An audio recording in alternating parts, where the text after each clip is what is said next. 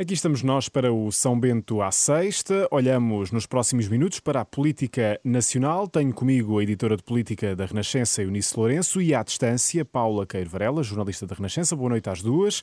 Olá, estamos a caminho do 12 estado de emergência e sem um desconfinamento à vista, apesar da pressão de muitos. António Costa já hoje veio garantir que ainda não é tempo para desconfinar, mas promete um plano para 11 de março e adianta que as escolas serão as primeiras a desconfinar. Foi mesmo a última medida que tomamos eh, e, portanto, eh, é natural que seja também a primeira medida que venhamos a tomar é iniciar o desconfinamento pelas escolas.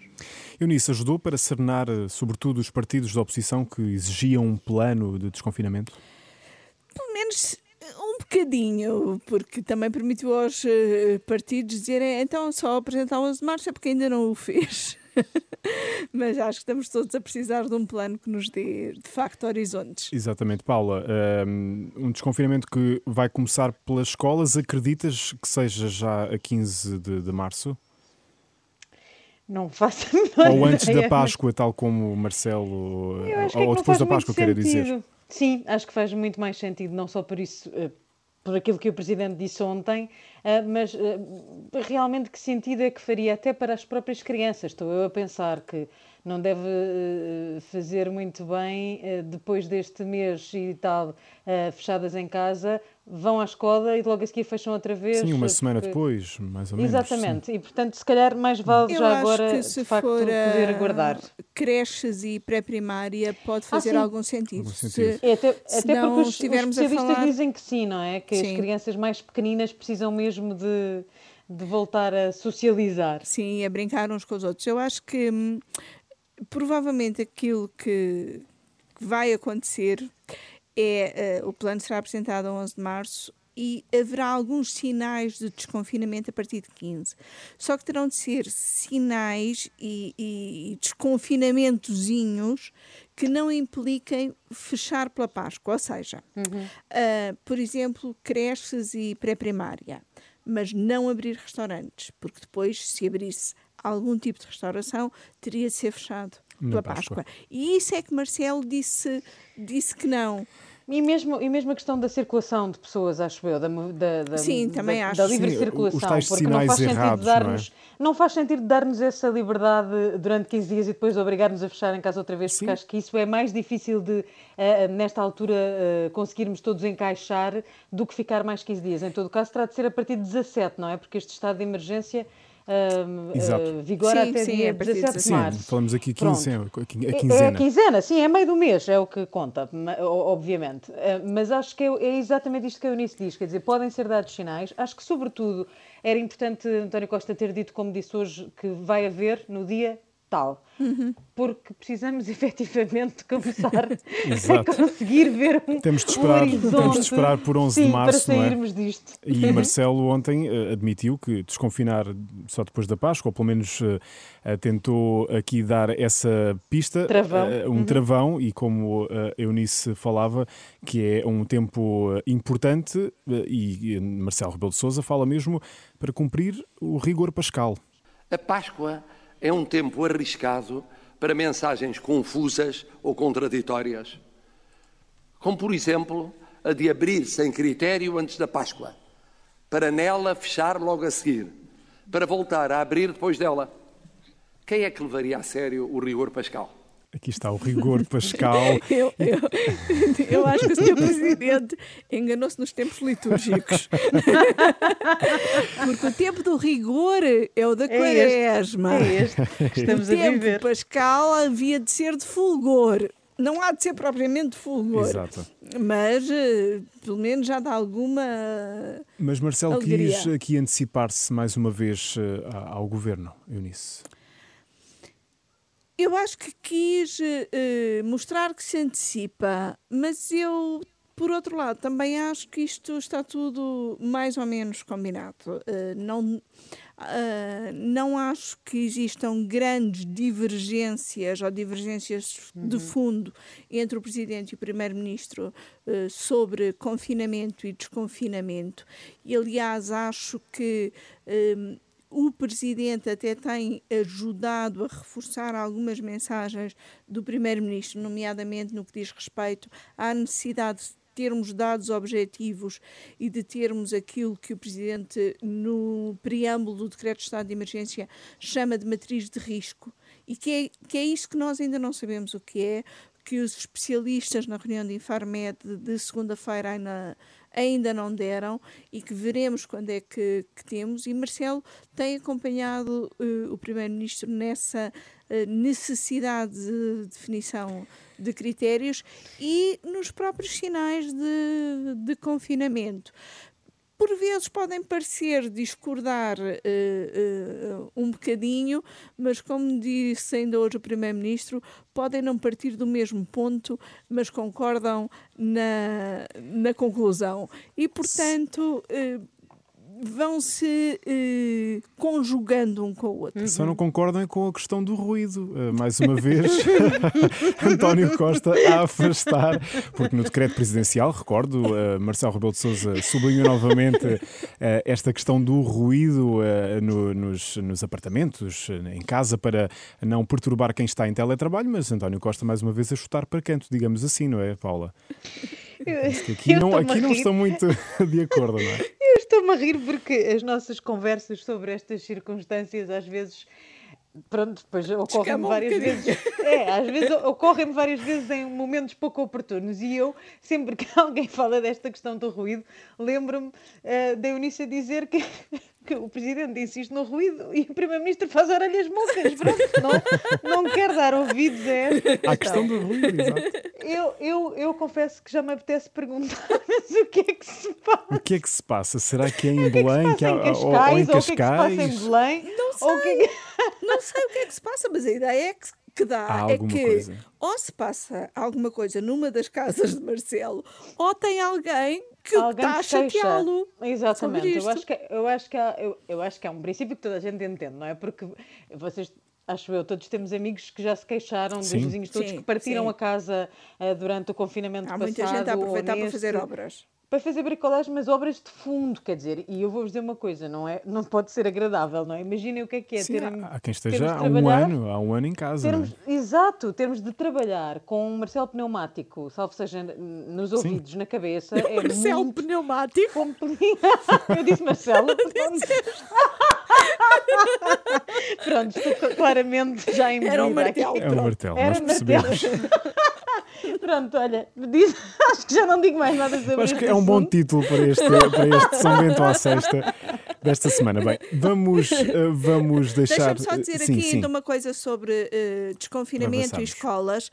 Há uma coisa que está a tardar e que é essencial para o desconfinamento, que é a história dos testes, da capacidade de alargar a testagem, de fazer testes mais rápidos, e isso apesar de já haver normas que a DGS tardou, mas lá publicou e que até já uhum. entraram em vigor, e apesar da ministra ter dito que a entrada em vigor era só 23, uma parte das normas já tinha entrado a 15, o que é facto é que está a demorar a chegar ao terreno e isso é muito importante que chegue ao terreno, a maior capacidade de testagem e de fazer testes rapidamente numa determinada comunidade, seja uma fábrica, uma escola, uma prisão, o que quer que seja, assim que há casos.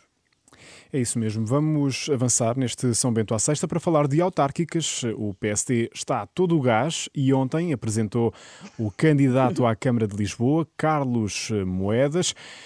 Uh, Paula, como é que avalias uh, uh, primeiro o timing deste anúncio? Recordo que foi durante um jogo de futebol e a 20 uhum. minutos de Marcelo falar ao país. Sim, acho que isso diz qualquer coisa sobre um, uma sensação que eu tenho desde ontem de que alguma coisa aconteceu que precipitou os acontecimentos. Um, porque é como se não houvesse nenhum tipo de programação e eh, Carlos Moedas é um nome de que se falava há vários meses, portanto não é propriamente uma surpresa, não foi propriamente uma coisa fechada de última hora, era uma hipótese que andava a correr há vários meses uh, de ser candidato pelo PSD a Lisboa.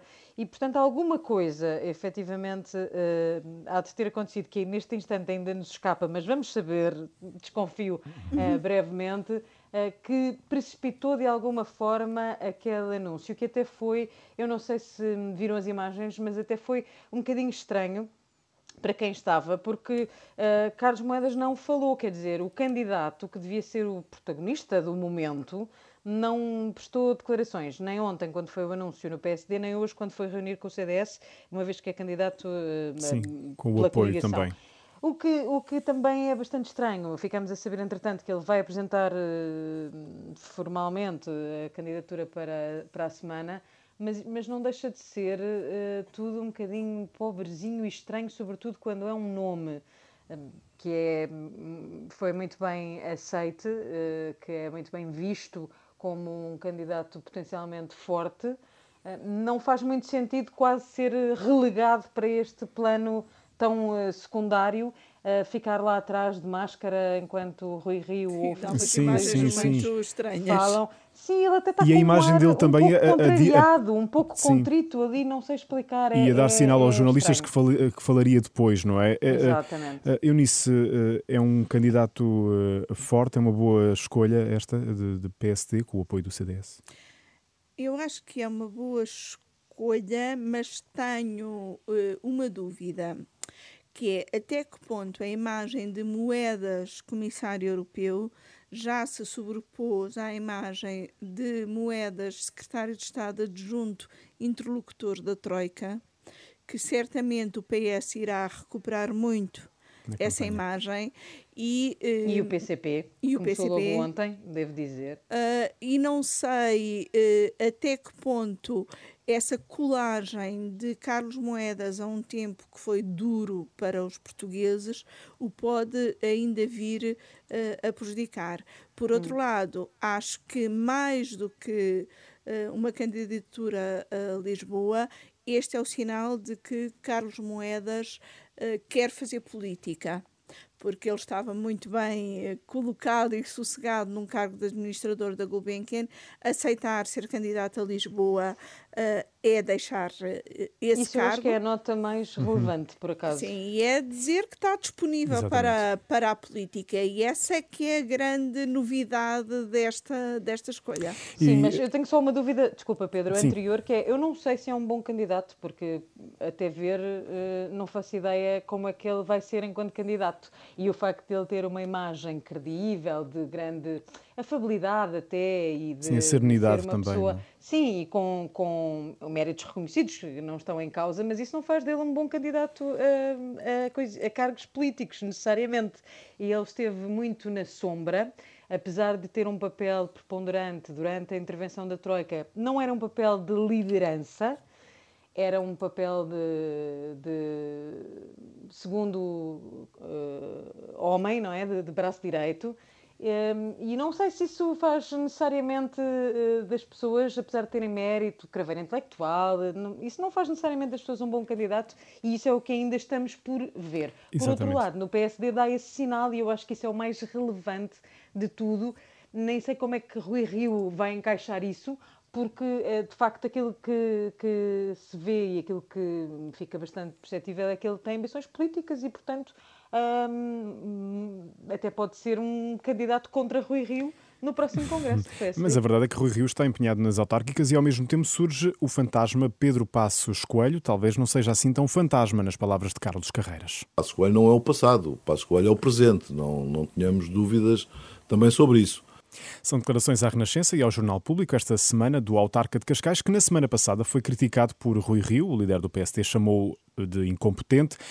Isto foi só assim para chatear uh, Rio, uh, Eunice?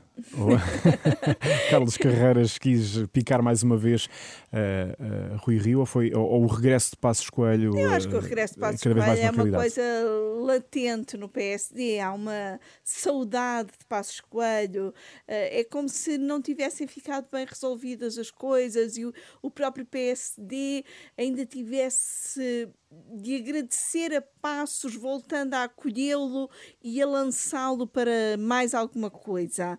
Uh, e, e, aliás, uh, Carlos Carreiras diz isso, que o PSD não pode desperdiçar alguém com a experiência uh, de Passos Coelho. E eu acho que Passos Coelho é alguém que respirou política a vida inteira uhum. e, há, e, é muito novo para, para estar afastado da, da política. Provavelmente não tem as condições para voltar agora. A questão é quando voltará e exatamente para o quê.